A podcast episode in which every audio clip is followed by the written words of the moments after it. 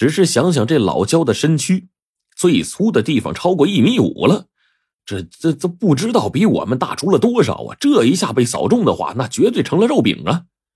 我一面心惊胆颤的往前走，一面悄悄环顾着四周，也不知道是不是真的不对劲似的，不知不觉我这背后嗖嗖冒凉风啊！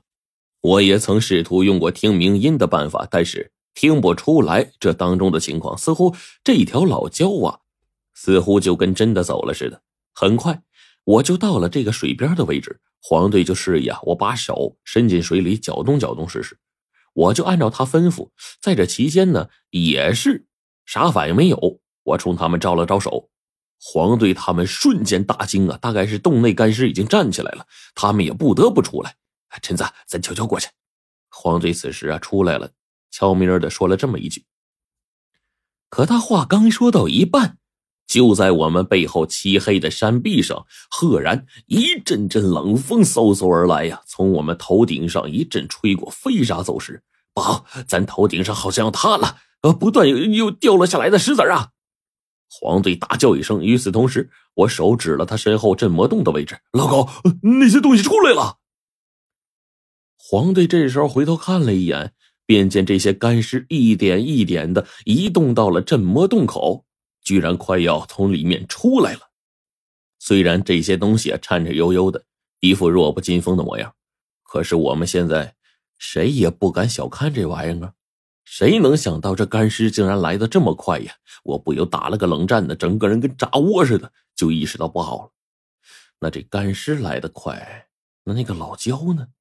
与此同时，我这鸣音当中啊，似乎听到了一个恐怖的声音，就觉头顶位置一阵剧烈的响动，声音很大，说不出来到底是啥。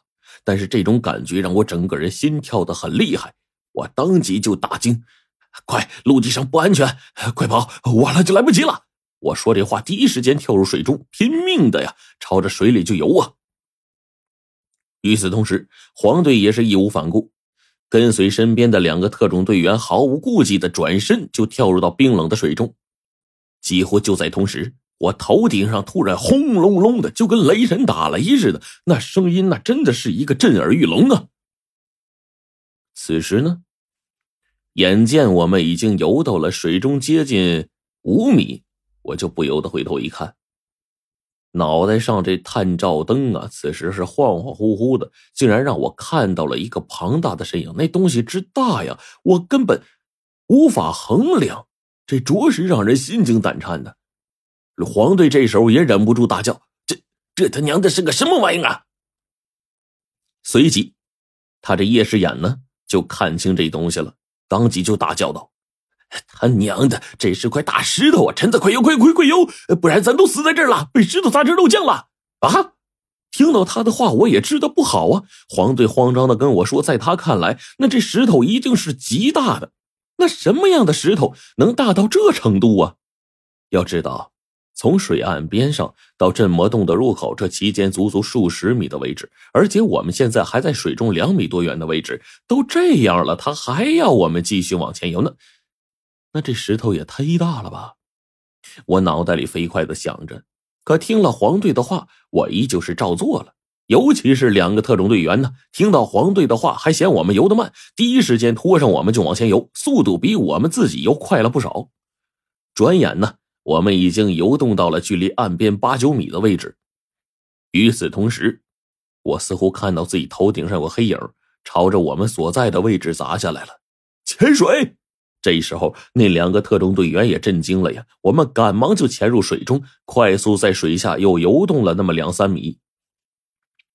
与此同时，我们在水中听到了一种恐怖无比的巨响，就仿佛是耳边数十颗炮弹炸开的声音。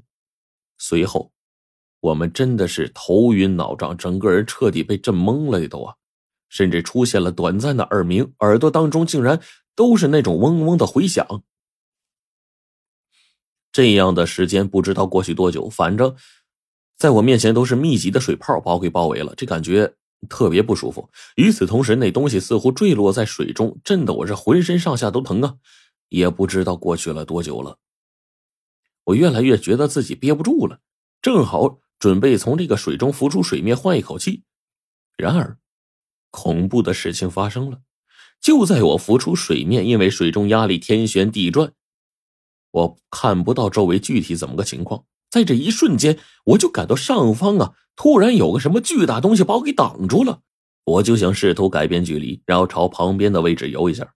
可是，在这一瞬间，我整个人都懵了，因为我看到了一条犹如庞大蛇身一般的东西正在我身边游动着。这东西啊，身上的鳞片有小碗那么大。鳞片青色，腹部白色，五角，水中来回摆动。这这他妈是青椒啊！我的妈呀！这会儿谁能想到我送上门来了，到这老焦身边找死了？我整个人都愣住了，随后摇头让自己赶紧清醒。与此同时，从水中就把剑抽出来了。然而这时候呢，青椒已经发现我了，庞大的这个脑袋呀！就朝我游过来了，准备张口把我给吞了。我之前忽略自己本身的力量，凭借我现在的力量，轻而易举的在悬崖峭壁上留下那么一个深坑。那么我举着拳头砸这老焦几下，肯定也比黄队他们的攻击要强吧？